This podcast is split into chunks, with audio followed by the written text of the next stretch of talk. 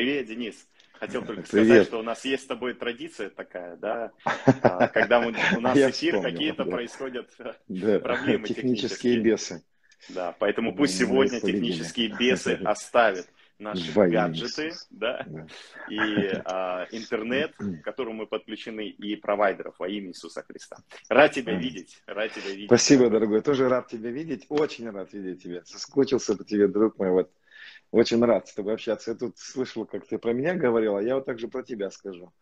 Что вот с умным человеком всегда приятно пообщаться. Вот реально немного людей, с которыми можно э, что-то там пообсуждать, залезть в какие-то вот эти вот нюансы, разночтения, это вот очень дорогого стоит. Спасибо тебе. Спасибо. Да, супер. У тебя все хорошо? Как ты себя чувствуешь? Слава Богу, хорошо. Друзья, все нормально. Вот. Э, чувствую себя хорошо, полет идет нормально. Классно. А где ты будешь э, в следующий раз? Вот ближайшая у тебя поездка? Куда ты О, друзья, ну мы сейчас, сейчас вообще, конечно, двери такие интересные открываются. Э, ну вот сейчас мы готовимся к Пакистан. Там будет у нас крусейд на 100 тысяч человек, готовимся стадион.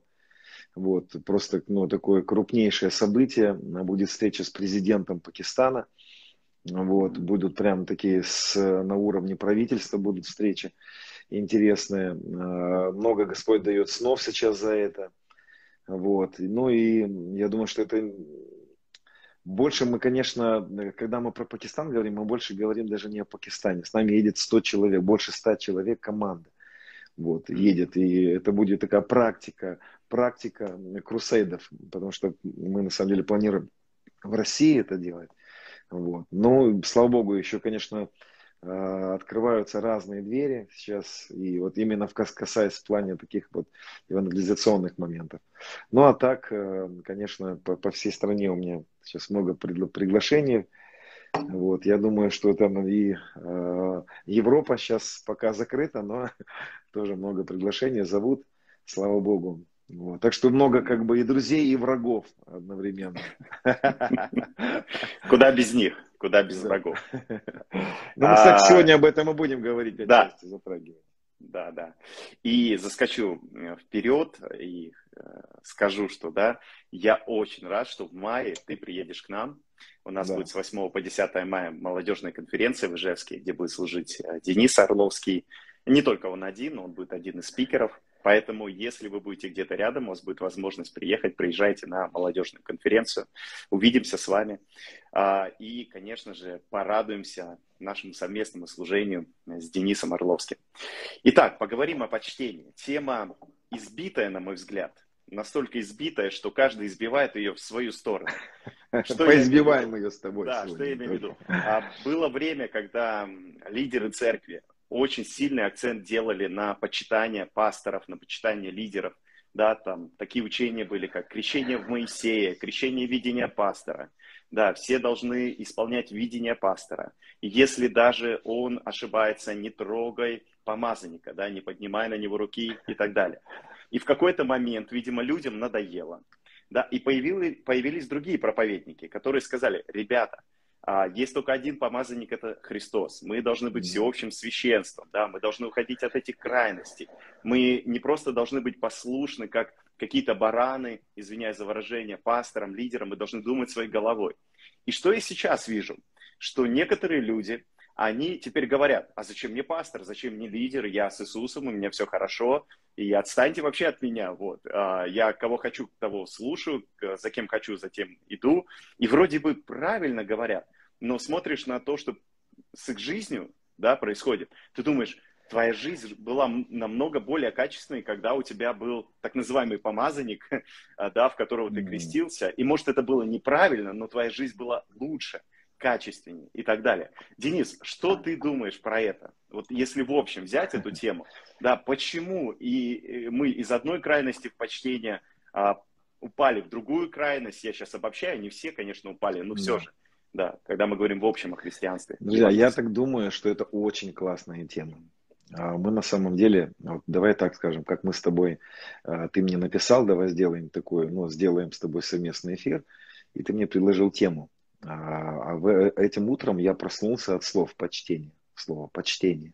Я проснулся от этих слов, И я, ну, я сказал, Господь, что ты хочешь? И Дух Святой мне сказал, я хочу, чтобы вы начали говорить о почтении. И когда ты меня пригласил, я тебе задал в ответ вопрос, я говорю, как ты думаешь, о чем говорить? Ты говоришь, давай будем говорить о почтении. Это было удивительно, на самом деле, как свидетельство. Я считаю, друзья, первое, конечно, то, что здесь можно сказать, мы э, должны здесь не впадать в крайности, как всегда есть обочины. Я хочу сказать, что у нас нет будущего без почтения. Вот его просто нет. И я могу с уверенностью на 100% сказать, если почтение в здоровой форме не будет иметь места, то сам Господь выйдет против нас. Потому что это культура царства. Почтение – это культура царства. Понимаете, непочтительность – это то, что принадлежит падшему миру. Я вот, кстати, Тема-то большая, да, мы можем тут mm-hmm. разные темы затрагивать, но я так скажу вам, я встречался с ангельским миром, я встречался с падшим миром, то есть я видел святых ангелов, я видел ангелов падших, и я вам скажу, что э, чем они грандиозным образом друг от друга отличаются, и чем их можно различить, это именно отношением к человеку. Вот всегда, когда я встречался с божественным миром, с а, миром а, духов, духов святых духов, да, я не имею в виду, что святых духов много, Дух Святой один, но я имею в виду ангелов, да, святых. Это всегда безумное почтение, это всегда безоговорочное э, почтение к воле, к моей, то, что я чувствовал. Всегда это были предложения, всегда это было только как просьба. Это всегда было, во всем чувствовалось сильное уважение воли. А падший мир, которым я встречался, да, ну, не по своей воле, это было всегда абсолютнейшее непочтение. У меня было, была встреча однажды с одним падшим духом, который притворялся Божьим духом. Я его не видел, я слышал голос его, прям слышал ему голос. Он говорил, так говорит Господь, там целая история была у меня. Но как я его различил? Тем, что в нем не было никакого почтения ко мне как личности. Это была нагнетающая, угнетающая личность которая абсолютно как бы на, насаждала, да. И вот этим отличается, ну, не буду здесь более глубоко, не эта тема. Просто я объясняю, да, что падший мир, царство тьмы, абсолютнейшее непочтение, даже друг к другу. Они там друг друга ненавидят, весь этот падж. Понимаете? Поэтому Царство Божие – это культура царства, это культура почтения. Но здесь, конечно, есть вот эти кривизны, о которых мы уже ну, немножечко затронули. Я сейчас, может быть, э, просто э, намекну на некоторые, мы с тобой обсуждаем больше так в диалоге, чтобы мне ни одному говорить. То, что я заметил за свою бытность, ну, потому что я же не всегда был тоже пастором, я заметил, что э, первая крайность, которая породила другую обочину, Хотя у меня был такой случай, меня однажды занесло на снежная дорога была, меня занесло. И я машина начала вилять по дороге. И так интересно было, я заезжал на одну обочину, разворачивал руль, хотел вы, вырулить, почему-то машину кидала на другую, вот так вот, меня крутило, крутило с одной обочины на другой. Так бывает иногда, что мы пытаясь вырваться из одной, попадаем в другую. Так вот, то, что я пережил, да, это манипуляция э, по вот этим темой почтения, когда лидер, да, он, э, желая чтобы его движение не, не имело сопротивления какого-то, он э, нагнетал вот эту тему почтения как некоторую возможность избежать вот этого времени конфликтов. То есть конфликты они всегда задерживают, да, вот. И в этом случае, э, вот в этой теме почтения звучала такая мысль, которая, на мой взгляд, она крайняя мысль, где, где к лидеру не имело права никто даже сказать что-то вот, что он не прав. Да, то есть говорилось так, э, почтение это абсолютно безоговорочная капитуляция перед лидером. Да? Это абсолютно, то есть невозможно спорить, невозможно. Ах, ты споришь, ах, ты что-то, все, это не почтение. Да? Вот непочтение так представлялось. Поэтому, конечно, лидеры могли делать, что хотели, а любой человек, который мог сделать замечание, он уже вставал в позицию Изавели, ну и вот этого всего-всего-всего. Конечно, это породило, а лидерство на самом деле незрелое, все 90-е и 2000 да и сейчас, и оно реально требует какой-то формы ну, исправления где-то, ну, это уже, может, другая крайность, да. Поэтому здесь, здесь порождалась такая у людей несправедливость, почему он делает, что хочет, да, мы ему ничего не можем сказать, потому что якобы это не почтение. А он с нами поступает как хочет, и, и это не, ну, не называется непочтением. Поэтому вот, ну, встречал ты такое, да? Было конечно, это? конечно. Конечно, и встречал не просто а, со стороны, а встречал буквально. Это касалось моей жизни, неоднократно касалось моей жизни, моего служения. И вот здесь у меня к тебе вопрос. Почтение – это то, что я должен делать или чувствовать, даже не знаю, как лучше сказать, да? Ну, пускай будет делать а, в отношении другого человека, который стоит выше меня. Ну, давай будем брать именно духовных лидеров. А это я должен делать всегда, независимо от того, как человек поступает ко мне, что он говорит обо мне, что он думает обо мне, или все-таки я могу его не почитать, если я вдруг вижу с его стороны насилие психологическое, или когда он э, меня ни во что не ставит, должен я его почитать в этот момент. То есть а почтение это абсолютная какая-то величина, или же это я относительная считаю, величина? Я считаю, что почтение абсолютная величина, абсолютная, потому что заповедь, но я сейчас поясню, потому что, допустим, заповедь «почитай отца», а тут я, кстати, вот ну, чуть-чуть анонс сделаю, а, я тему почтения давно уже копаю, изучаю, потому что, потому что поверьте, если нет почтительного отношения в церкви, то Дух Святой не сможет нам двигаться. Поэтому, когда э, даже написано так, если угодно пути человека Господу, да он врагов его примиряет с ним. То есть, когда есть вот эти вот ну, ссоры, какие-то раздоры, да, а Господь всегда будет примирять. Почему? Потому что это не, непочтительная среда, она такая, она для Святого Духа как бы нездоровая. Это, можно сказать, это как яблоня, которое... Вот есть в церкви непочтительное отношение друг к другу. И это все равно, что, знаете, такое минусовая температура, при которой мы посадили яблони, и все, как мы не ждем это. Почему яблок нету? Почему Дух Святой не двигается? Вот почему? Ну, потому что э, э однозначно это очень важно. Вот этот. Но что такое почтение? Э, я раскопал, не буду это греческое слово его э, умничать, но, знаете, интересно, я нашел, что вот это слово почтение греки, они употребляли именно в греческом, не в, еврейском эквиваленте, они употребляли, когда хотели при, передать некоторую особую значимость чему-то или кому-то. Вот можете, такой пример можно такой, у нас у всех, мы большинство из советского прошлого, вот, и вы вспомните, у наших мам э, был такой сервант, да, и сейчас, может быть, есть в серванте такая хрустальная посуда, которая, которую не, ей не пользовались всегда. Вот есть обычная посуда, да, не в чести. Помните, написано, Павел говорит, есть сосуды в чести, а есть сосуды не в чести, да.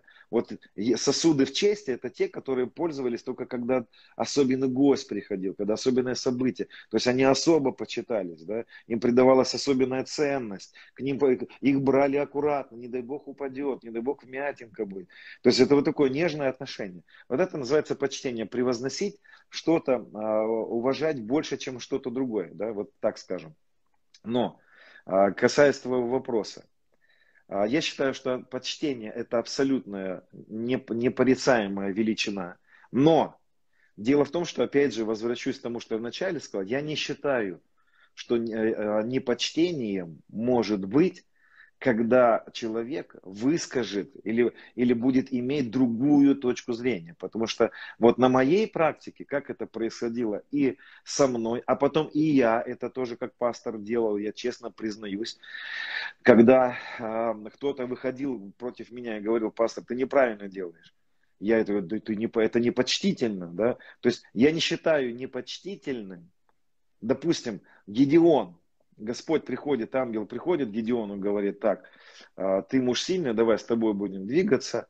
А теперь первое задание, иди в дом отца своего, сруби там дерево, которое там растет, заруби этого семилетнего тельца, его откармливали, откармливали, да, а ты давай-ка сделай вот, и а, можно сказать, Гедеон бы сказал, но это непочтительно по отношению к отцу. Понимаете? Поэтому есть моменты, когда, а, когда Господь что-то начинает делать, и это по отношению к старшим выглядит непочтительным. И я не считаю, что э, вот когда, когда, э, допустим, пример такой, вот ты человек, тебе Господь дает какое-то дело. Это дело, это действие, это откровение, допустим. Это откровение, оно э, конфронтирующее с, со старшими. И тебе приходится идти в соответствии с этим откровением и что-то делать. И старший тебе мог сказать, это не почтение к нам. Ты, мы по-другому думаем, а ты вот так вот думаешь, да? И это не почтение. Вот Мартин Лютер был ли он непочтительным к папе римскому, когда выдвинул свои тезисы, да? А папа римский ему предъявил, что это было непочтение, это была такая атака на, на лидерство. Но я не думаю, что в этом есть непочтение. Непочтение, на мой взгляд, начнется ровно тогда, когда человек начнет хамить, когда человек которому, которому что-то дано сделать, а старшие это не принимают, да, вот когда человек начнет э, создавать конфронтацию, когда человек начнет создавать оппозицию. Вот чем отличался Авесолом от Давида?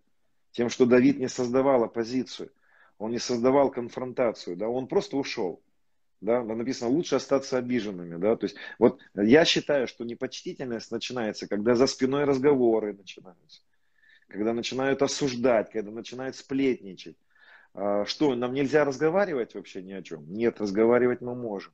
Но есть огромная разница, когда мы говорим о чем-то, да, а, или когда мы выносим суд, когда мы выносим такое такое как бы осудительные какие-то вещи, да. Поэтому я считаю, что есть это огромная разница в этом, в этом случае, когда, э, друзья, да, нам, нам нельзя создавать вот эти вот оппозиции. Если, если в твоей церкви тебя, э, у тебя есть откровение, понимание, и его не принимают старшие, и ты уверен, что это, это Господь тебе дал, да, то делай то, что тебе Господь сказал делать, это не будет непочтением.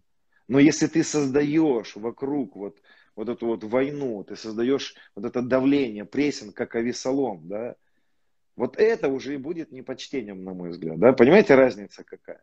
И здесь очень тонкий путь, узкий путь. Знаете, Иисус, может быть, так сказать, выразил непочтение к фарисеям, к старейшинам. Это было очень непочтительно. Петр и Иоанн вызывают на советах, да, старейшины, говорят, мужи старшие, говорят, мы запрещаем вам они говорят, извините, кого надо больше слушать, вас или Господа, да? И вот здесь вот в этом случае, когда я учу о почтении, я говорю так, что в первую очередь написано почитать Господа. И только во втором случае почитать а, те, которые идут вот уже по рангу, да, по теократическому рангу, а теократия присутствует в Царстве Божьем. Это не, это не царство хаоса однозначно.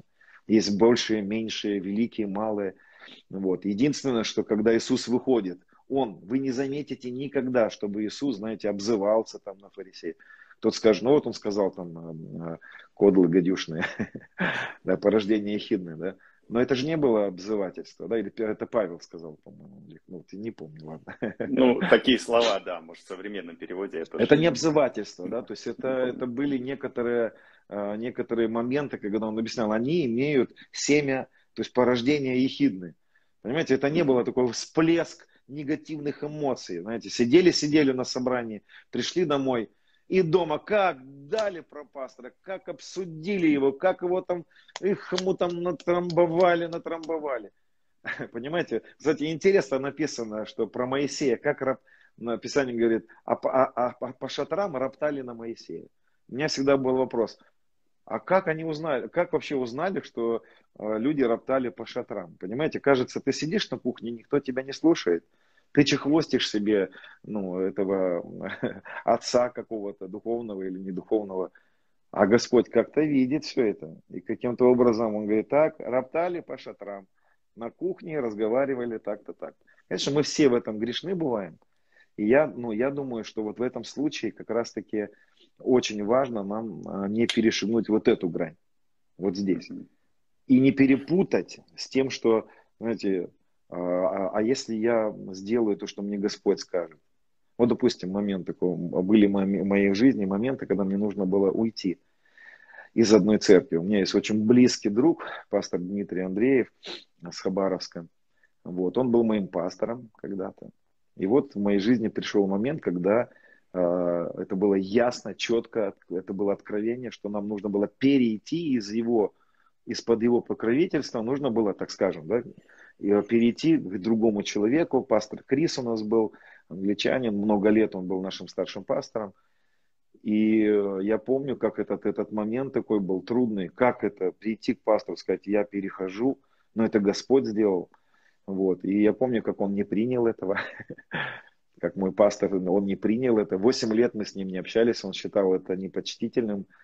Вот. Но прошло 8 лет, и потом мы встретились, он говорит, это был Бог, это тебе, ну, это правильно, ты правильно сделал, тебе нужно было это сделать. Но когда мы с ним разлучились, знаете, мы не позволяли себе ничего говорить против. Мы просто держали, ну, и, и хранили. И я очень хорошо про него всегда отзывался. Но вот, вот где-то вот эта тонкая грань, вот в этой грани я думаю, что нужно разобраться, да. Потому что иначе тогда знаете, можно сказать, что ну, старшие говорят, а ты будешь все делать, скажут броситься тебе с пятиэтажкой, ты сбросишься, да, потому что если не сбросишься, это не почтение. Да нет, это, это не так. Кстати, жена, жены должны, Писание это говорит, почитать, да, мужей. Ну, то есть, есть этот момент, как дети, родители там и так далее. Но я хочу вам сказать, женщины, жены, ни в коем случае муж не может претендовать в тех сферах, где есть четкая, ясная от Господа какое-то, ну, заповедь какая-то от Господа, и муж говорит тебе не исполнять ее, то ты можешь воспользоваться вот этим правилом. Ты почитаешь Бога больше, чем тех, которых Он поставил. И это очень важно. Понимать, что если есть заповедь, то никто не должен э, встать над этой заповедью. Да? И здесь это не будет непочтением. Если жена откажется, сказать, я не буду, а, допустим, я сейчас вот чувствую, что Дух Святой вот эту тему хотел затронуть. Знаете, мне, мне пишут иногда женщины, которые говорят, вот мой муж неверующий там а, предлагает какие-то вещи такие сексуальные, какие-то не... Она говорит, я не могу, ну, то есть мне, э, мой дух это противец. Он говорит, ты должна, ты моя жена, ты обязана. Я считаю, что ну, есть сферы, в которые, в которые а, те власти, которые над нами поставлены, не имеют права перешагивать уже. И это не будет непочтением к той власти, которая над нами стоит, если мы не сделаем то, что нас ну, давят, чтобы мы сделали это, да, а, как бы манипулируя темой, темой почтения. Это очень важно. Не соглашаясь с тем, что, надо, что не надо делать, мы не переходим грань, мы не говорим плохо. Вот тут уже будет непочтение. Если бы Давид, знаете, Саул кинул копье в Давида, Давид пригнулся, копье воткнулось. Если Давид поднялся бы в ответ, собрал бы кружочек, позвал бы Иоаннафана, покумекали бы друг с другом, пообсуждали бы, собрали бы домашнюю группу на основании этого, начали бы планировать. Вот тут это уже было бы непочтение. И здесь прав не тот, кто прав а прав тот, кто прощает, да, прав тот, кто поступит вот милостиво. Поэтому здесь Давид правильно поступил, в отличие от Весолома. А ведь Авесолом уже перешагнул. Ну, в общем, вот так. Да, согласен с тобой, понимаю тебя. Самое интересное, что именно в евангельских кругах э, и говорится очень часто о почтении к лидеру, э, хотя евангельское движение, оно так или иначе выросло из протестантизма. И ты вспоминал Лютера, э, который, с одной стороны, он не шел против а, власти, он хотел реформировать католическую церковь, это уже католическая власть, да, священники его вынудили или признаться в том, что он говорит ересь, или да, там, отказаться от этой ереси или выйти из католичества. И они уже отлучили его из католической церкви. Но он, в свою очередь, а, он иногда и обзывал даже папу. Он говорил, что он антихрист, у него есть труды, да, где он папу прям называет антихристом и так далее. Но в его случае да, это не ну было обзыванием, как ты вот приводил пример с Иисусом, с Иоанном Крестителем. Это был определенный, а, это был, было слово, это была реакция, которая по их мнению, она соответствовала тому, что происходит в сердце человека, да, в его мышлении. Вот. И а, еще такой момент, вот когда ты говорил, а, я понимаю, что очень часто люди, они хотят почитать, но не могут, потому что а, путается а, понятие почтения и уважения. Да, я могу почитать человека как личность, потому что он сотворен Богом что он поставлен на ту или иную позицию Богом. Но это не значит, что я буду уважать его за те поступки, которые он делает по отношению ко мне yeah. или к другим людям. Уважение – это не то, что мы требуем на уровне почтения. Потому что почтение – это больше действительно о состоянии моего сердца по отношению к другому человеку. А уважение – это моя реакция. на то, что он делает или не делает. Соответственно, mm-hmm. когда Лютер говорил о папе, что он антихрист, это была реакция. Она могла быть и в почтении к его статусу, к его избранию как папы, да. Но а, то, что он говорил, папа, ты антихрист, это показывало то, что я не уважаю тебя за то, как ты используешь свое призвание и свой статус в Боге. Поэтому я тоже хотел бы здесь добавить, что а, когда мы путаем уважение и почтение, у нас начинается неразбериха, и нам становится тяжело понять, мы сейчас что должны делать в отношении того, а, что человек говорит или как он относится к нам. Еще такой момент а, хотел бы да, затронуть, как требование почтения. Вот требовать почтения – это уже не почтение. То есть, когда кто-то требует к себе почтения, там, муж требует себя от жены, или пастор от паствы требует почтения, он уже проявляет непочтение к тому, от кого требует. Потому что почтение – это не то, что я требую, почтение – это то, что я делаю.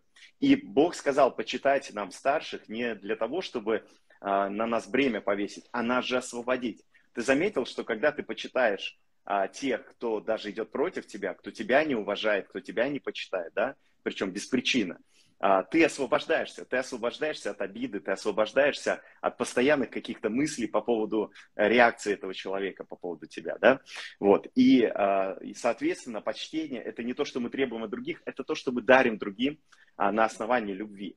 И, кстати, вот тебе вопрос. Я неоднократно сталкивался с тем, как тебе не проявляют почтение, когда про тебя говорят гадости, про тебя пишут письма, да, навязывая а, в этих письмах а, тебе то, что ты не имел в виду. Да, помнишь, мы как-то разговаривали с тобой об этом. И а, некоторые из них достаточно известные лидеры, пасторы, епископы. А, вот скажи честно, ты почитаешь их, уважаешь ты их? Вот как ты реагируешь на это? Как ты не попадаешься в ловушку а, борьбы какой-то с этими людьми? Почему ты молчишь? Почему ты не отвечаешь на все эти комментарии и все эти письма? Поделись, пожалуйста, если тебе не сложно.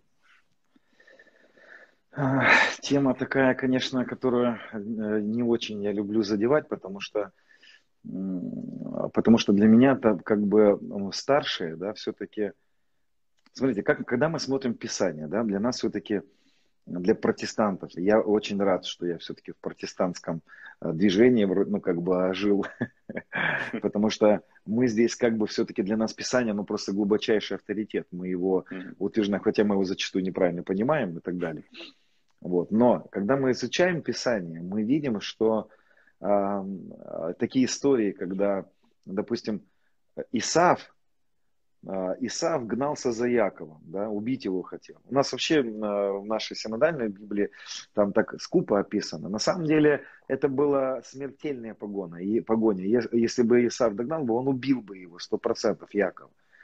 Но мы видим, что мы видим несправедливость старших по отношению к Якову. Да? Яков, младший брат, но хотя он и первый, как бы вроде бы и вязочку на него навязали, а, отец какой-то слеповатый, выбирает не того, не может понять, как бы, понимаете, то есть человек сталкивается с такой очень грубой формой несправедливости.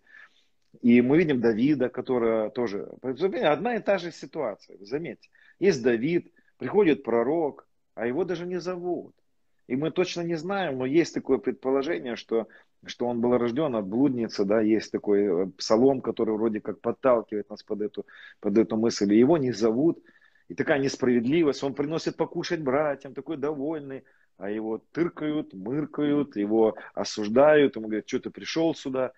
И, и, и во всех этих моментах мы видим Иосифа. Вот вы заметите одну и ту же какую-то, один и тот же момент. Мы видим Иосифа, которого тоже как бы старший брат, что-то раса приходит на него. Я помню, а, несколько лет назад, как Господь меня погружал в изучение всех этих историй. Я тогда не знал и не понимал, с чем мне придется столкнуться.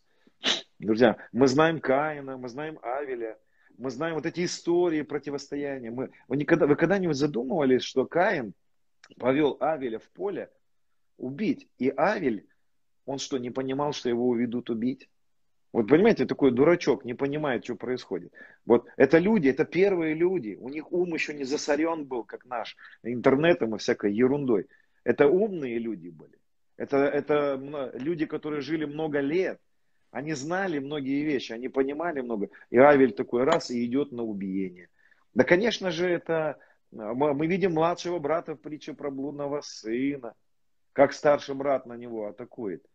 И вы заметите одну интересную тенденцию такую. Когда высвобождается какая-то форма атака, какая-то форма вот такое вот давления, осуждения, обвинения, вы заметите во всех этих историях, что никто не отвечает ни слова в ответ, ни слова. Иосиф не отвечает, как Агнец безгласен, бьют его, избивают его, сажают, предают его, жесткое предательство. А потом он еще и начинает служить своим братьям.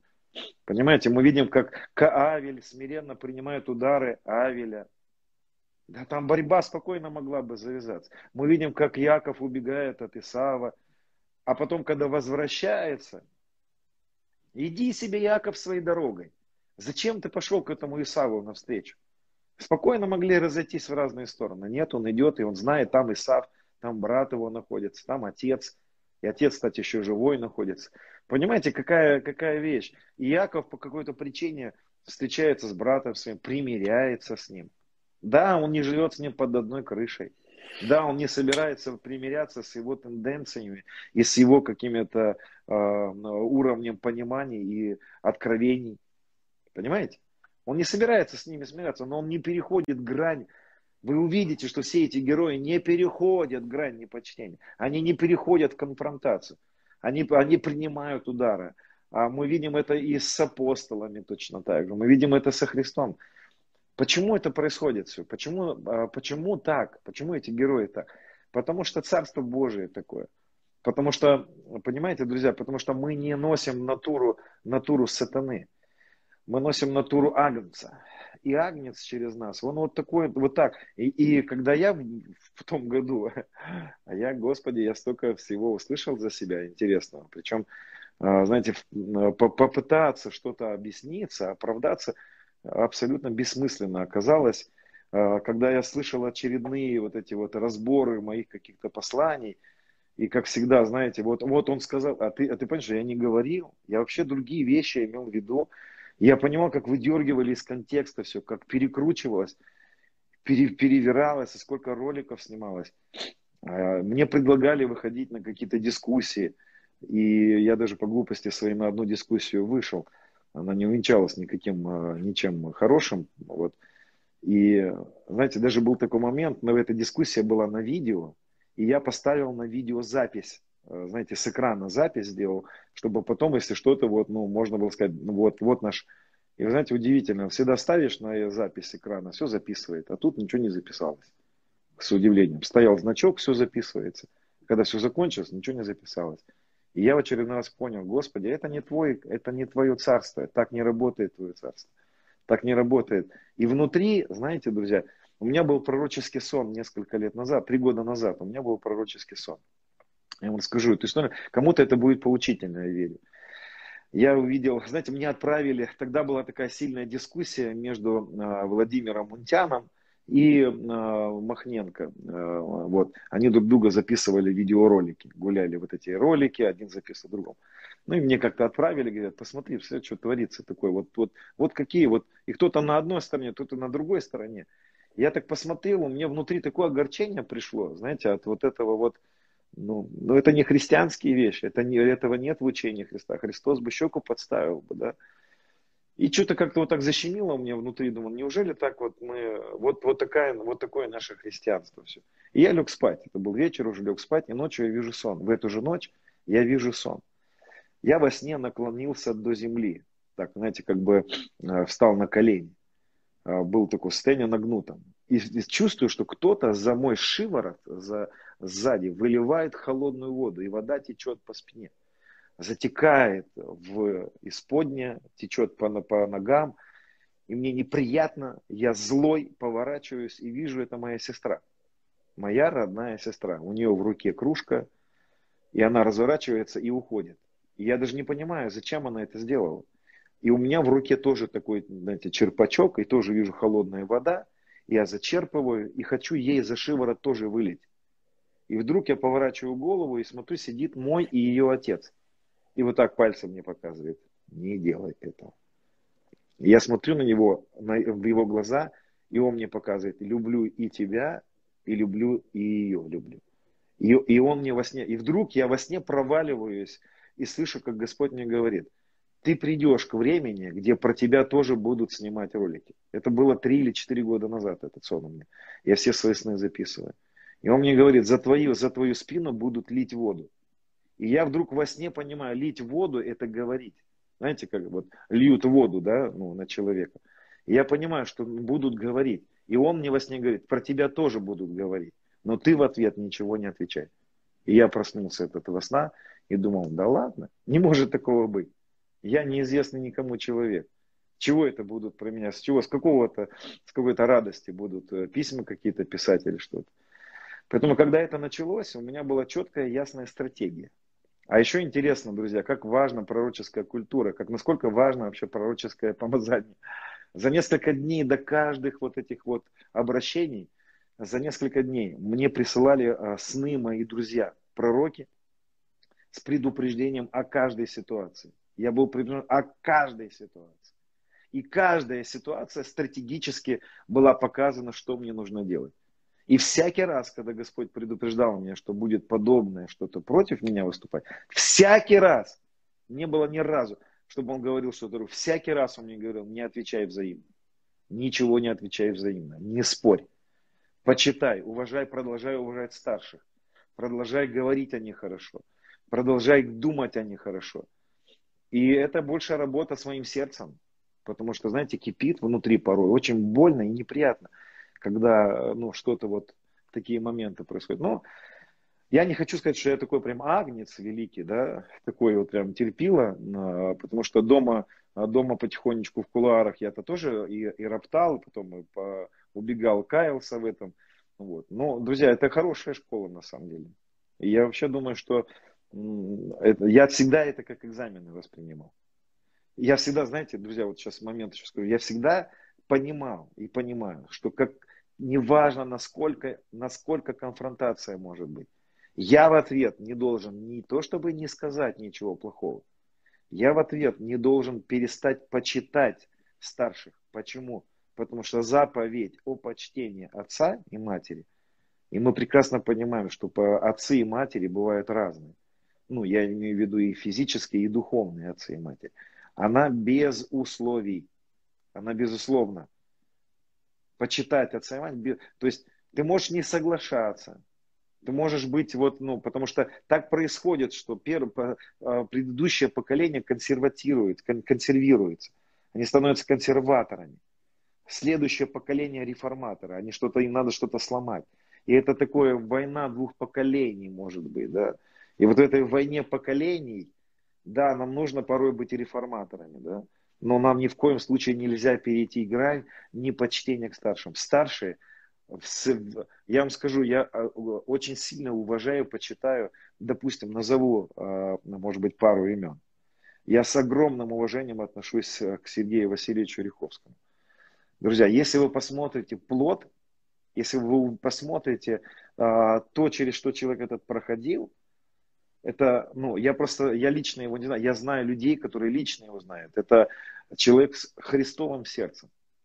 А, друзья, допустим, а, а, такие братья, как, а, ну, для меня так уважаемый Алексей Ледяев, допустим, какая бы, вот он одиозная личность. Ну, друзья, но такое, такое влияние в мою жизнь он произвел.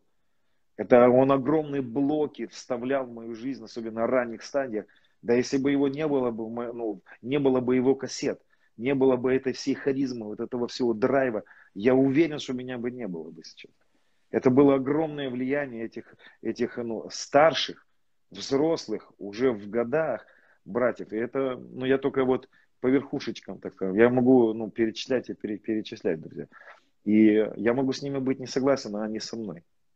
Но я, допустим, знаю, что Господь наблюдает за тем, чтобы я почитал, независимо от того, как они ко мне относятся. Вот, как они относятся. Вот, вот примерно моя концепция. Я иду по концепции, знаете, Якова. Яков примирился с своим братом Исавом, но жить под одной крышей они не стали, ну, знаете, и воевать не стали. Я не думаю, что единство это, знаете, такое вот, что мы все должны быть в одном течении, в одном учении, и вот только тогда у нас должно быть вот почтение, это только когда вот ты одинаковые абсолютно со мной. Да нет, конечно, этого никогда не будет на самом деле. Вот такого единства, знаете, когда вот э, все только одно будут верить. Я сомневаюсь, что когда-либо это вообще будет. Угу. Да, согласен с тобой. Ты, кстати, упоминал Иосифа, и э, в его истории тоже видна борьба. Помнишь, когда братья пришли к нему, и он сначала им то так, да, сделает, то так, там, чашу подкинет. То есть он, видимо, внутри боролся. Он, а, с одной стороны, а, все еще чувствовал боль где-то, да, и поэтому проверял их. Но с другой стороны, он их так любил, и он просто позволил любви победить внутри него. И для меня, на самом деле, почтение – это когда мы позволяем Христу, который в нас, который любит, любит всех, победить. Смотри, Денис, хотел бы смоделировать пару ситуаций, и хотел бы узнать твое мнение. Вот первая ситуация, первая ситуация. А, я являюсь твоим пастором, предположим. Мы можем это представить? Не сложно тебе будет? Вот, я, а... кстати, я, кстати, почему бы... Да. Да, а, тем более я помню, как ты говорил, что если бы ты а, выбирал церковь помимо своей, ты выбрал нашу церковь Ижевский, так да. ты нас полюбил. Да? Такое, да. Я запомнил эти слова. А, я, предположим, начинаю крепить тебя, заставлять тебя делать то, что ты не хочешь. Предположим, ты там хочешь на миссию в Пакистан, а я тебе запрещаю, говорю, Денис, ты не поедешь на миссию, ты должен быть на лидерском. Мы запланировали лидерское феврале, никакой миссии. Так, Денис, ты не можешь учить о завершенной работе Христа, потому что мы по-другому учим. Я начинаю тебя крепить, и ты пытаешься до меня донести. Но я а, говорю, ты должен согласиться, все, смириться. Да? Какая твоя реакция? Что бы ты сделал в таком случае? Так, смотрите, друзья, конечно, а, никогда не может быть одинаковых ситуаций. Я бы на моем месте, я бы вот что сделал. Я бы в первую очередь, а, знаете, есть такое, я его, может быть, изменю, текст этот, а, написано так, торопливый ногой оступится, глупо дает ответ, не подумав, вот что-то вот такие тексты есть. Я бы не стал бы отдавать, вообще в моей жизни я, я а, много раз ошибался с тем, что я торопился. Вот я вообще сам по себе, если честно, вспыльчивый человек. У меня есть вот этот момент, я могу на, на эмоциях что-то раз вы, вылить. Но я последнее время стараюсь по благодати, реально какой-то с Божьей благодатью, стараюсь не отвечать сразу. Я не буду говорить ни да, ни нет, на, я бы не отвечал бы ни да, ни нет на твое предложение. Первое, то, что бы я сделал, я бы пошел по пути того, чтобы я попросил время молиться. Да? Молиться почему? Потому что а, для меня всегда важнее, важно мнение старших, но важнее мнение моей головы Христа. Вот. А, Христос и голова, это не означает, что у меня нету э, людей, которые Христом поставлены. Вот, кстати, мы с тобой вначале эту крайность обсуждали что вот mm-hmm. Христос моя голова, а вы теперь все, мы потом затронем эту мысль тоже с тобой, я думаю. Mm-hmm. Вот я бы пошел молиться однозначно и, и спрашивал бы Господа, Господь, что мне делать? Потому что в моей практике у меня были моменты, когда Господь мне говорил а, смириться в плане того, чтобы я знал, что это Господь мне говорит, но Господь мне говорил, «А, оставь это и покорись, сделай, как тебе скажут. Потому что у меня есть на данный момент старший надо мной. То есть я нахожусь в братстве и есть надо мной старший. И меня призывали на какие-то советы, и я не скажу, что с удовольствием это делал, потому что это всегда все очень трудно, когда тебя вызывают на какой-то совет. Но я бы в каких-то моментах я говорил, хорошо, я, я поступлю так, но у меня были моменты, когда мне приходилось говорить старшим, что я не буду делать, но я не буду послушным. Допустим, наша церковь в Благовещенске. У меня были моменты, когда мне запрещали, когда мне говорили, нельзя это делать, закрывай. И я тут не был послушен в этом случае, то есть мне нужно было в этом случае противостать. Я, кстати, могу сказать, что я, э, поступив тогда правильно, не поступил правильно. У меня были моменты, когда я поступил, да, я знал, что мне Господь сказал, продолжай, но из-за того, что какая-то незрелость, какая-то вот вспыльчивость была, у меня были моменты, где я вот именно переходил грань вот этого вот разговоров неправильных, за спиной разговоры были неправильные про старших, и, и в глаза у меня были такие, ну, прям дерзкие разговоры, за что мне потом приходилось раскаиваться. То есть мне пришло, мне приходилось, в хорошем смысле, меня не заставляли. Меня не заставляли. Дух Святой мое сердце обличал, и я приходил и раскаивался в своем, в своем вот таком хамском именно по отношению. Потому что помните, что делал хам, да? Он э, ушел и э, за спиной говорил про своего, э, про своего отца Ноя, да? Вот это вот хамские вещи, вот эти вот я допускал в своей жизни, за что очень сильно раскаиваюсь на самом деле. Вот. Поэтому я бы молился. Я бы однозначно бы пошел бы к верхней голове, у него спрашивать. И не торопился бы с ответом. Вот так. Если он сказал бы, если мне, допустим, Господь сказал, послушайся, я бы послушался. Кстати, вот я скажу, у нас есть с тобой вообще друг наш знакомый Сергей Лукьянов. Мы как-то mm-hmm. с ним разговаривали на эту тему. Кстати, вот я также хочу одного из а, уважаемых, почитаемых мной людей а, выразить такое вот общее почтение среди тех, кто слушает.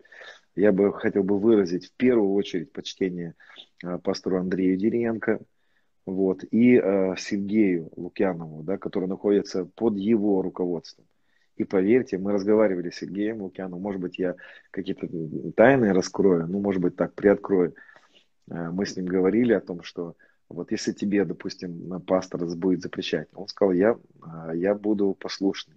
И Господь ему тоже говорил об этом, пастору Сергею, что очень важно быть, ну, ладно, тут я не могу, наверное, все раскрывать, не будет неделико, не, неправильно. Вот. Потому что мы все проходим через это, друзья.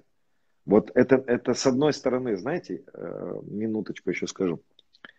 Иногда может такое быть, что тебе Господь скажет что-то делать, пастор тебе скажет не делать, и это было от Господа.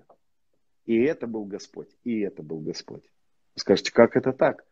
Потому что в этом случае есть такие моменты, экзамены называются в этом случае, или испытание, так скажем. Да? Почему Авраам? Что сделал Авраам? Это же было конкретное испытание его любви, его верности. Я вам гарантирую, вот эти моменты, они могут быть в жизни людей, когда Господь допускает на новый уровень. Верный в малом, над большим поставлен будет. И может так Господь сделать, завести в такое противоречие. И это будет Господь.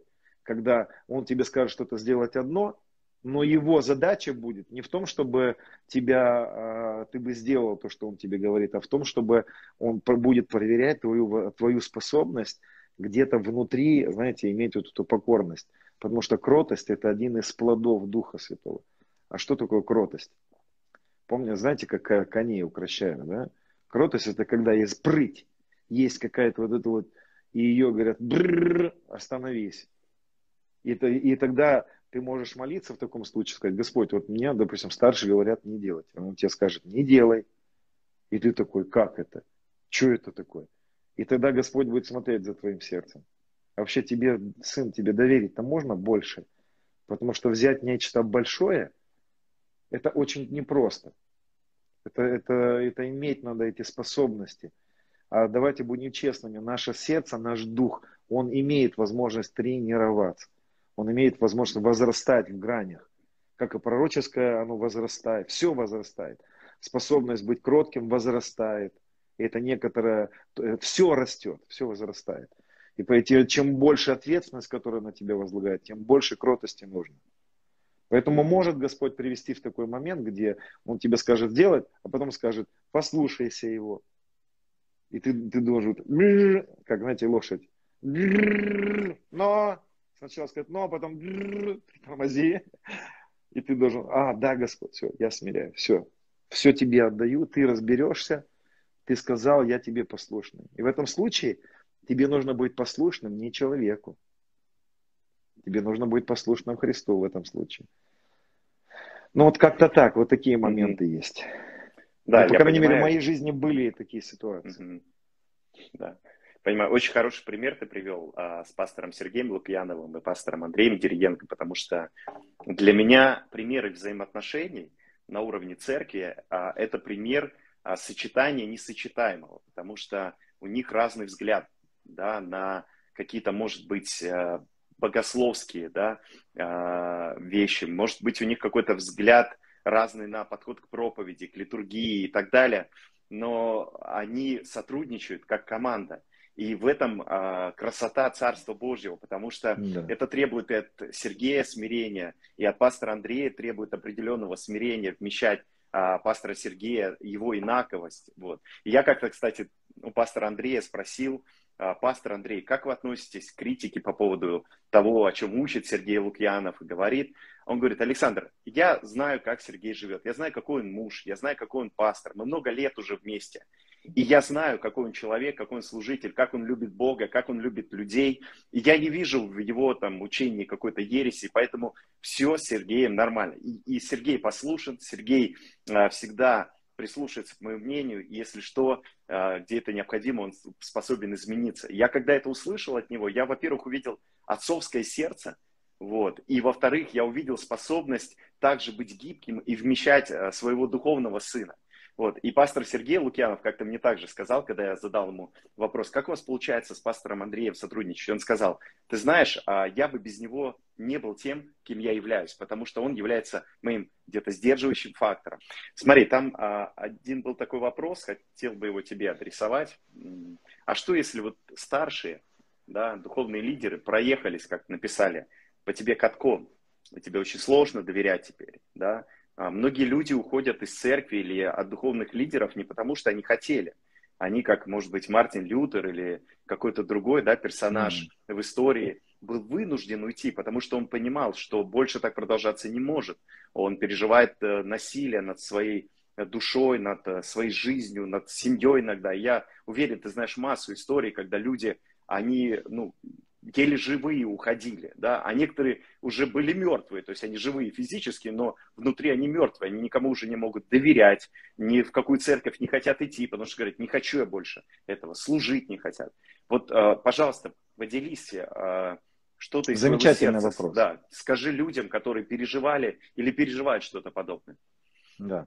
Смотрите, все-таки, все-таки давай мы с тобой признаемся, я немножко твою историю знаю, да, и все-таки, когда я, допустим, делюсь своим опытом, я могу честно признаться, что э, мои старшие пастора замечательные люди все-таки. Они очень хорошие. Хотя, почему я признаюсь, что у нас с ними были конфликты, да, не для того, чтобы, знаете, там очернить как-то, а просто показать, что надо проходить, надо уметь проходить, надо уметь прощать, э, проходя что-то, продолжать видеть потенциал, да, и продолжать где-то уважать и почитать. И все-таки э, стоит признаться, да, что, допустим, в моей жизни я нахожусь в замечательном братстве. Просто там замечательные пастора. А мои старшие, старшие пастора, вот там пастор Андрей Манджосов, я не просто сейчас хвалебные песни пою, да, на самом деле вот просто ну, очень хорошие братья. А особенно в этом году, когда, в том году, когда столько всего вывалилось на меня, да, и там и писали, и звонили, и требовали от них я был в восторге от того, как они поступили. Они, они защищались, они просто амбразурой кинулись, чтобы защитить меня.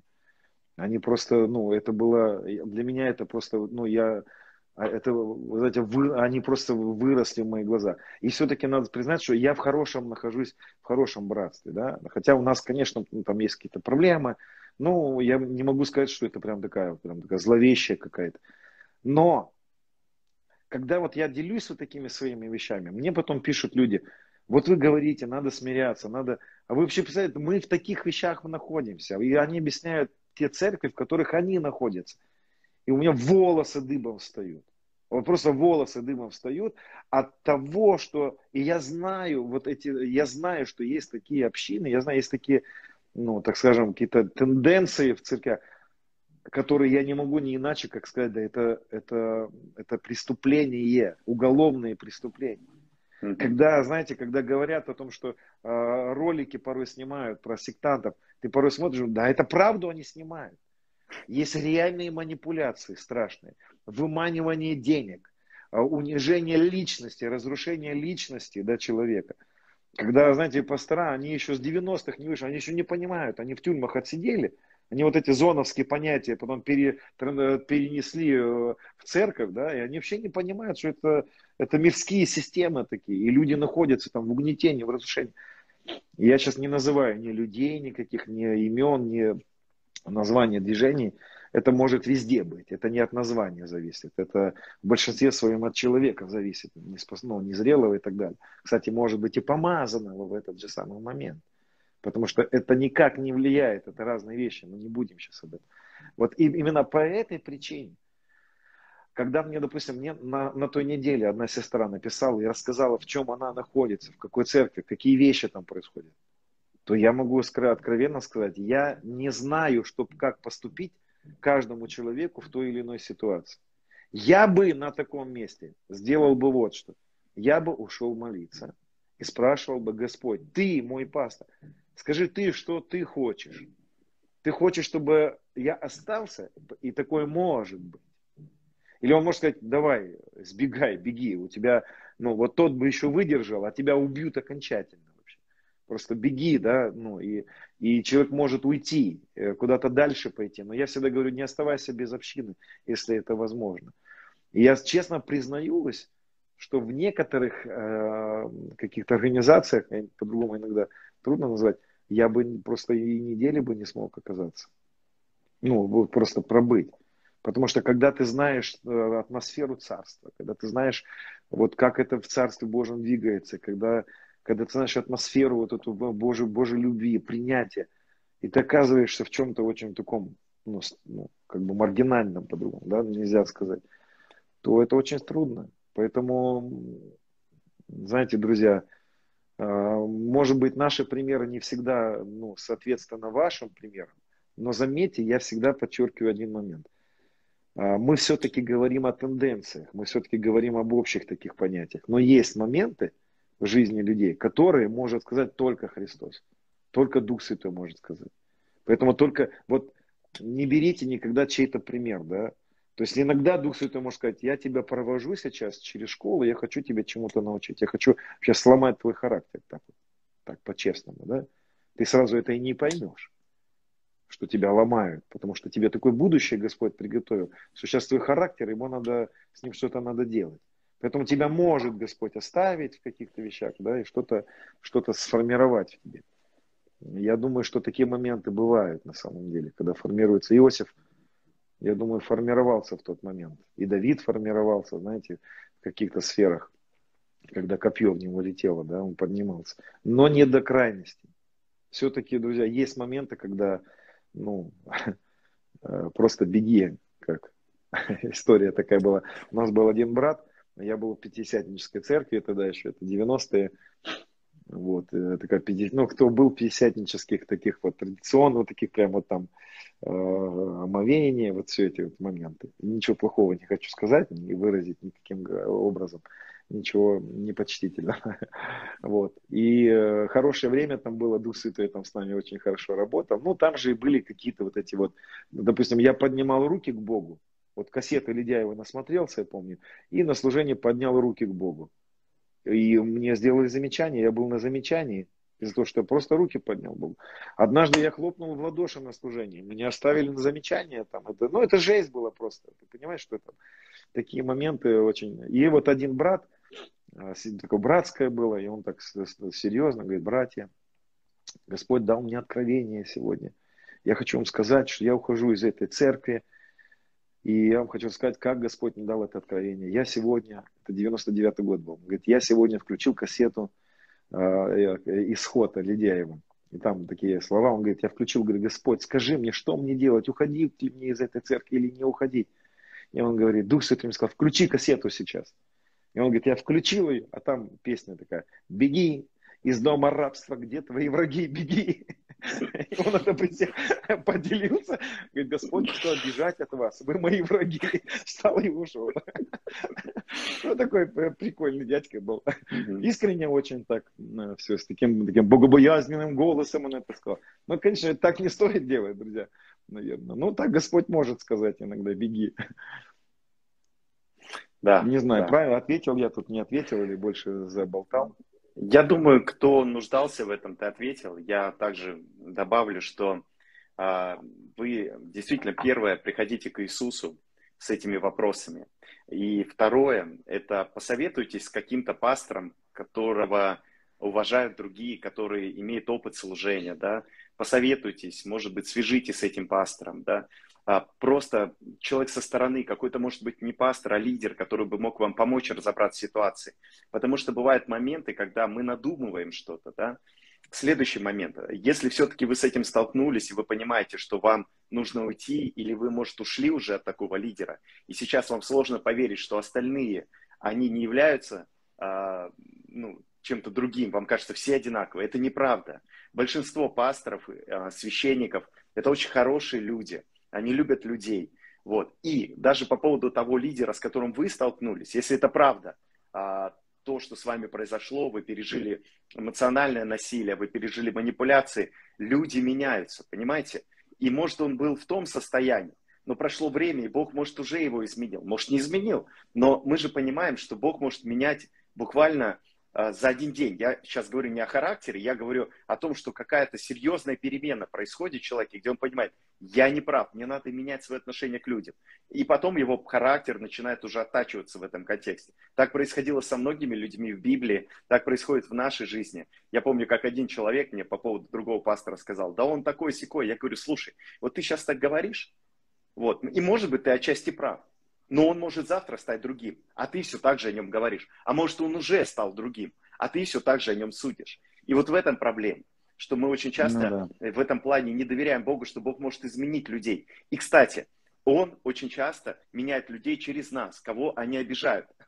Если меня обидели, и опять же я проявляю тоже почтение, о котором мы говорили, это может изменить его, потому что я бы мог идти и бороться, сражаться. Но когда я простил, полюбил, покрыл, да, а, то это может коснуться сердца человека, и он может подумать, слушай, а что я на него гоню, что я на него давлю? Если я отец духовный, если я человек Божий, то э, может мне поменять свой образ мышления, потому что этот парень, который вроде не прав, учит неправильно какие-то ереси, говорит, но он-то сейчас относится ко мне по любви, хотя бы мог использовать момент и тоже против меня что-то сделать.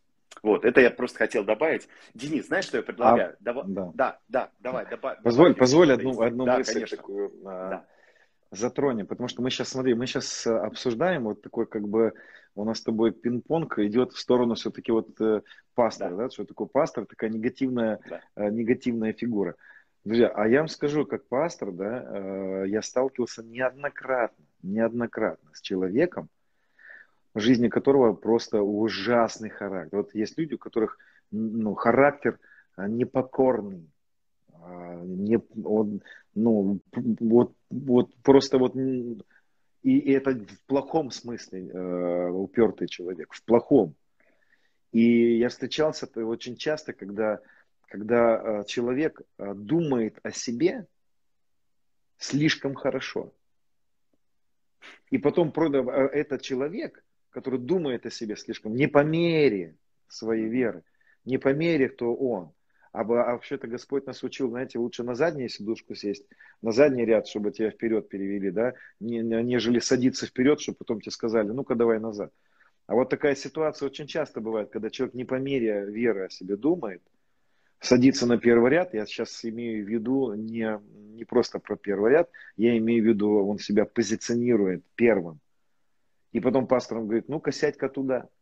Он видит эти вещи, говорит, ну-ка, ты, ты, ну, ты не прав, ты неправильно о себе думаешь, ты возомнил о себе. А незрелые люди еще тебе поддакивают, да, они еще тебе подыгрывают тебя, вот это вот разодоривают тебя. Ну-ка давай-ка пересядь-ка туда. И вот в этом случае очень часто я слышал, как мне, допустим, у меня были такие моменты, когда подобные люди говорили, а Сергей Лукьянов, вот он говорит, думаешь, ты подожди, ты давай это, не на, боль, на больное не дави, не, не используй этот вот, ну, святой рычаг. Понимаешь? И ты, ты понимаешь, что люди, да, они склонны вот так вот, а, а, а, а посмотри, будь внимателен. Ну, скажу, друзья, а, а, последний вот эти вот моменты, которые я, допустим, переживал э, последний год давления, у меня всегда был вопрос. Я встречался неоднократно с людьми, которые неадекватно о себе думали критику, которая высвобождалась против меня в последнее время, первое, то, что я делал, вот супруга моя не даст соврать, первое то, что я делал, я хватался за голову, заходил в комнату и думал, а вдруг они правы, а вдруг это правда. Понимаешь? А может быть, то, что выходит против тебя, это, это правильно?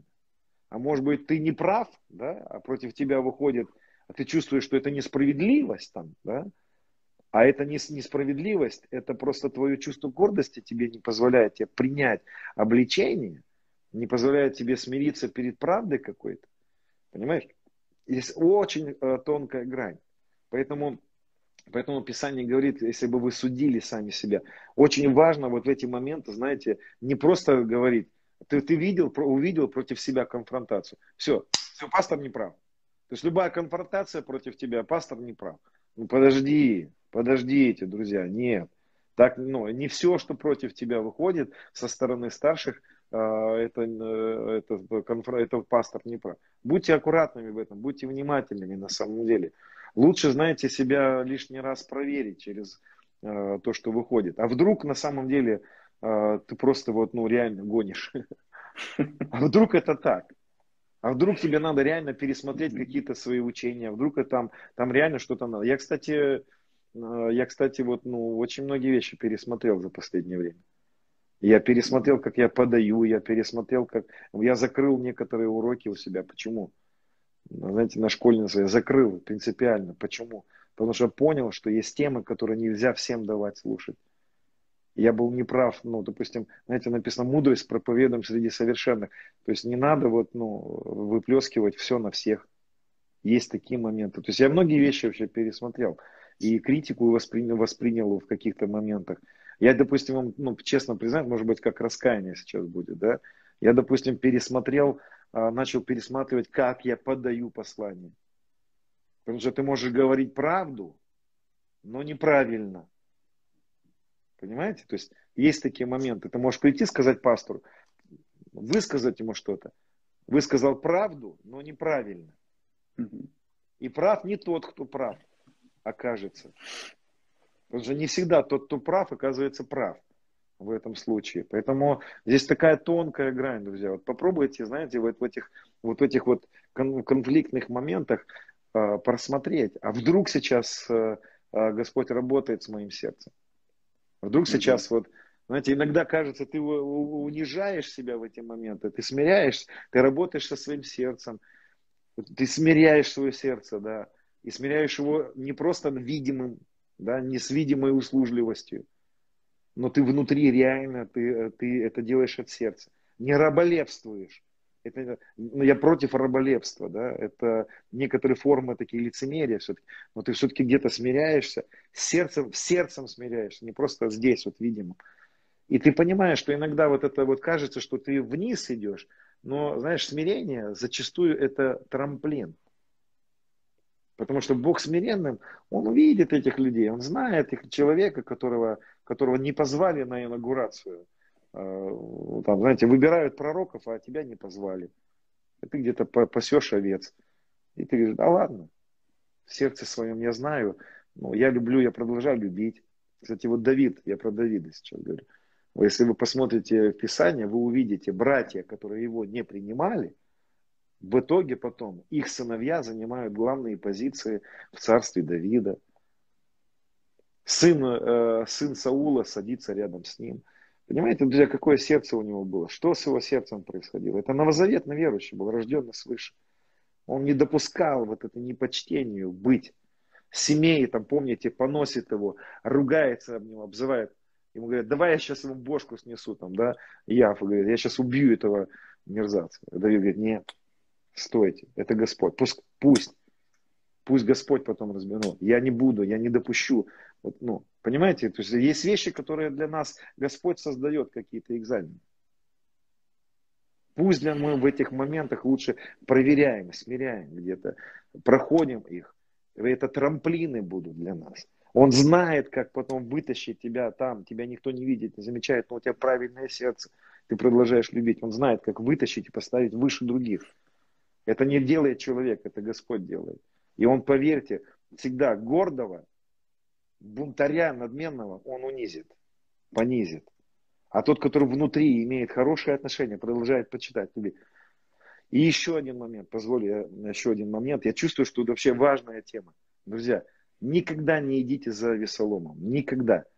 Вот если вдруг появляется какой-то лидер, который собирает команду, единство против кого-то, вот э, это я рассказываю свои принципы. Для меня заканчивается такой человек. Для меня заканчивается это движение, все заканчивается сотрудничество с таким движением. Я ничего общего не буду иметь с человеком, который собирает других против кого-то. Знаете, сколько раз мне предлагали ну, создать союзы, стать э, апостольскую сеть создать, э, там, знаете, собрать какой-то, собрать там, чтобы вот, ну, было что-то вот, как бы этим, этим чем-то вот вы... Я посмотрел, что нет, нет, нет, это не Христос так не делает. Дух Святой так нет, я так нет. Это не я, я другого Христа знаю, нет. Нет, лучше, как Иисус ученикам говорит, и вы, если хотите, идите. Лучше идите, камни вас запьют, если надо. То есть Господь сделает так, что ну, ни, никогда не идите за человеком, который допускает непочтение по, по отношению к другим. Может быть, если это вот, ну, сорвалось там у человека, мы бываем, все срываемся в непочтении. Я сейчас, ну, смотрите, я говорю про тенденции. Человек в тенденции непочтителен. Человек в тенденции, он плохо говорит про других. Не ходите за такими людьми, это авесолом. Они заведут вас в смерть, они приведут вас, соберется группа, соберется какая-то... Но это все всегда э, к тлению приведет. Не, не объединяйтесь на фоне обид против других. Никогда не объединяйтесь вот на фоне вот этой горечи. Ко мне плохо отнеслись, а, и к тебе плохо отнеслись, ну-ка иди сюда. А, и к тебе, и к тебе давай соберем компанию такую, не объединяйтесь никогда. Увидите, если видите в движении, есть появилось какое-то, и там какая-то позиционность, а, надругательство над другими, обзывательство, смехотворство, а, назыв... ну, все, для меня это просто табу, это не Христос, я другого Христа знаю. Я вот это все видел у падших. Я, я был несколько раз на совете сатаны, подсматривал. Я все вот это видел у них. Они смеются друг над другом. Они издеваются. У них все это, это низкие. Это, это царство падших. Еще раз говорю, мы все иногда допускаем непочтение, и все иногда допускаем вот эти вещи. Но я говорю не про то, что человек иногда допускает. Я говорю, если вы видите человека, который в тенденции непочтительный. Я, кстати, недавно слышал, как Алексей Лидеев,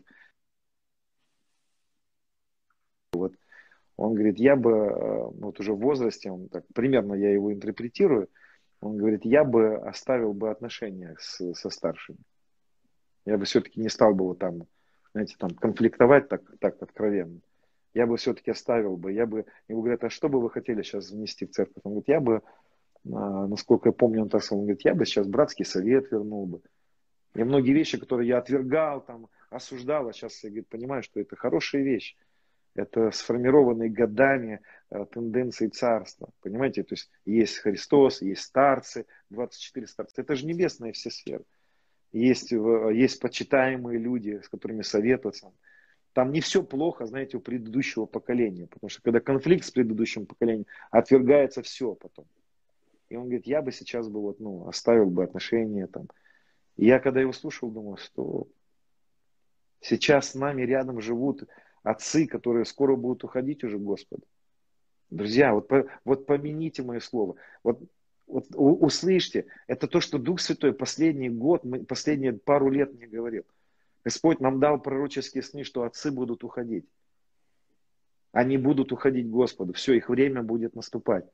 И отцы, вспомните, все отцы в Писании, они слеповатые становятся. Да, они не так видят, как уже ты видишь. Но, не, но они отцы. И я вам скажу, что я, допустим, для себя решил, что как только я встречусь с человеком, которого, которого, а, который является духовным отцом, который родил движение, которое, которого Господь использовал, и да, он может быть другой, не такой, как я. Пока эти люди здесь с нами, я выражу ему почтение. В финансах выражу почтение, в дарах, потому что я знаю, что это породит следующее поколение здоровое. Всегда брак работает на разделение поколений, друзья. И непочтение – это всегда вот этот клин, который разрушает преемственность. Вот заметьте одну интересную вещь такую. Прости, что я так вот много говорю, но чувствую, что такие важные вещи говорят. Заметьте, Билл Джонсон в четвертом поколении пастор. Мы разговаривали с пастором Андреем Дерьенко в четвертом поколении.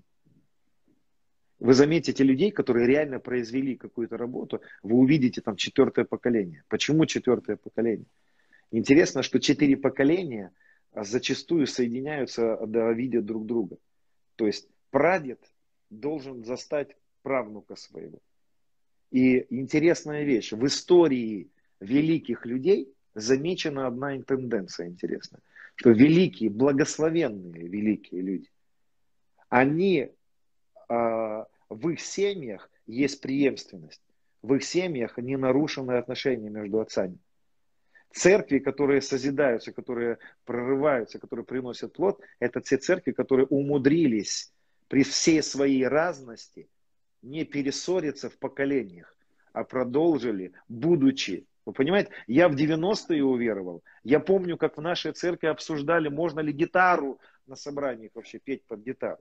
Потому что отцы говорили, что гитара от сатаны. Вот это, это же, ну представьте это сказать. Пуговицу надо было вот так застегивать или можно было расстегивать. Вот эти обсуждения были, вот такие. Казалось, отцы сказали, галстук нельзя носить было у нас в церкви, потому что он в ад показывал, отцы так сказали. И понимаете, ну это вот, ну ты понимаешь, да, но они жили, они по-другому не могли вообще понимать. Но есть такая тенденция, что если поколения между собой уживутся, если они умудрятся в разных, в разностях своих не перейти в непочтение – а в любви друг от друга понять реформаторам, понять консерваторов и понять, что все реформаторы станут консерваторами. Ты думаешь, что мы такие консерв... реформаторы, скоро мы станем консерваторами. И следующее поколение будет реформаторами. И вот нам нужно ужиться в четырех поколениях. Поэтому интересно вот эти моменты. И поэтому, когда написано, что он вернет сердца отцов к детям, а детей к отцам. Почему? Потому что в этом есть благословение. Проклятие до четвертого рода, помните, длилось. Да? Вообще цифра 4 это интересно, вот этот вот момент. Поэтому я сейчас для себя решил так. А, я знаю, у меня огромное желание к Рику Джонеру поехать.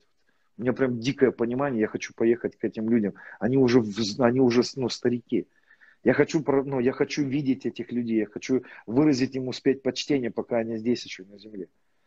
Понимаете? Поэтому видите отцов. Да, они другие. Выражайте им почтение, пока они с нами. Потому что следующее поколение, почему они будут должны нас почитать и, и прощать нашу консервативность? Как не только потому, что они увидят пример. Если они будут видеть, что мы непочтительны, почему они должны будут нас прощать? Почему они должны будут нас почитать? Почему они должны будут с нами быть? Друзья, вот, но у меня сейчас дома, в квартире моей, живет, э, живет моя теща и мой тесть.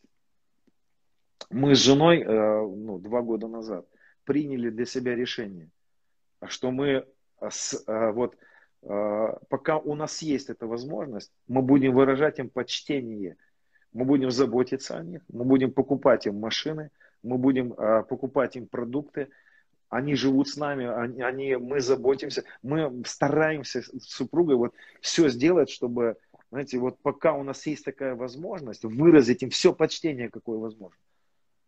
Потому что я понял, что, ну, а почему мои дети будут должны вообще, ну, заботиться обо мне и почитать меня? С чего? Если они будут видеть, что вот оно поколение предыдущее с мной живет. А... Поэтому, друзья, будьте в этом ну, вот много всего накидал, таких важных вещей. Друзья, я думаю, что очень важный эфир на самом деле. Да, да, то, что ты сказал, это очень важно, потому что мы иногда забываем, да, когда мы двигаемся в чем-то новом, что мы однажды станем а, теми, кто будет уже смотреть со стороны, как Бог поднял другое поколение. И, и очень хороший пример это церковь Вифиль, потому что у них получается это делать а, совмещать да, движение какого-то поколения нового, свежих откровений, и в том числе каких-то правильных а, базовых вещей в христианстве, в христианской традиции. И вот насколько мне известно, у них очень часто бывает даже разное мнение в отношении политики. Например, Билл поддерживает одного кандидата, там, Крис Вала там, другого. По поводу вакцинации. Один там у них пастор может говорить, вакцинируйтесь. Другой говорит, нет, не вакцинируйтесь. но они двигаются в одной команде, и в этом и проявляется вот эта гармония, почтение, любовь. Потому что а, когда приходит разность, это всегда проверка нашей любви, наших отношений. А когда мы упираемся во что-то одно и думаем, что мы правы, мы уже не правы. Потому что для нас становится наша правда, наша правота важнее истины. А истина – это не просто о правде и учении или о какой-то позиции. Истина всегда о любви и взаимоотношениях. Истина – это о том, что а, важно не то, как я отношусь к Богу, а важно также то, как я отношусь к брату, который, на мой взгляд, не прав, который мыслит иначе, который поступает, может быть, не так, как я, понимает даже Бога не так, как я. Но вот в этом и зарождается истина, когда я позволяю этой истине освободить меня от моей собственной правды.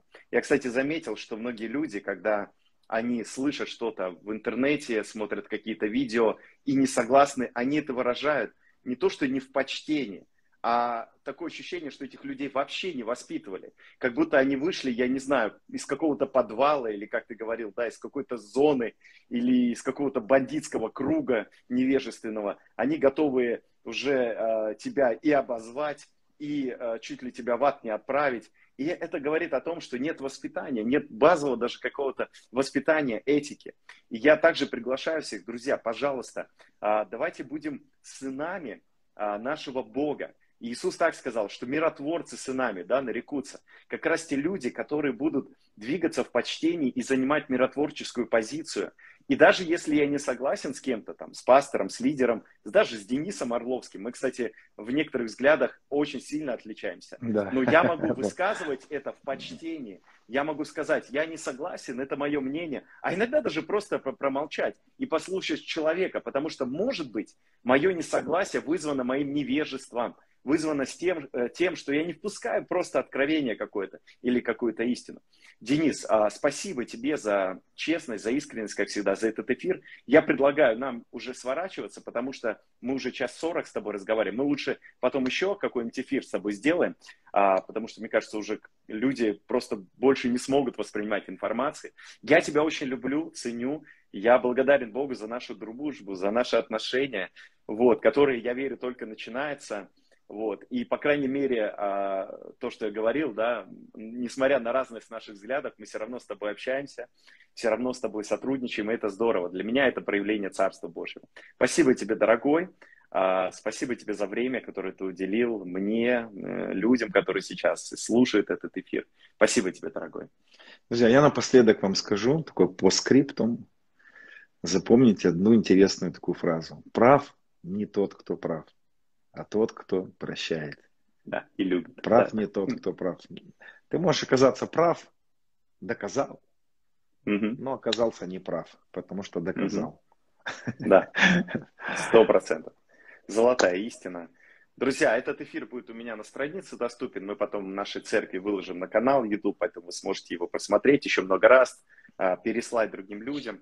Вот, и действительно классный эфир. Ну, как всегда, с тобой по-другому не да может ладно. быть. С духовным, умным человеком по-другому не может быть. Благословляю тебя, Денис, твои все поездки, особенно в Пакистан. Пусть Бог даст все необходимое, обеспечение, охрану и так далее. Всем благословений, друзья. Спасибо, что были с нами. С Богом. Благословляю. С Богом, друзья.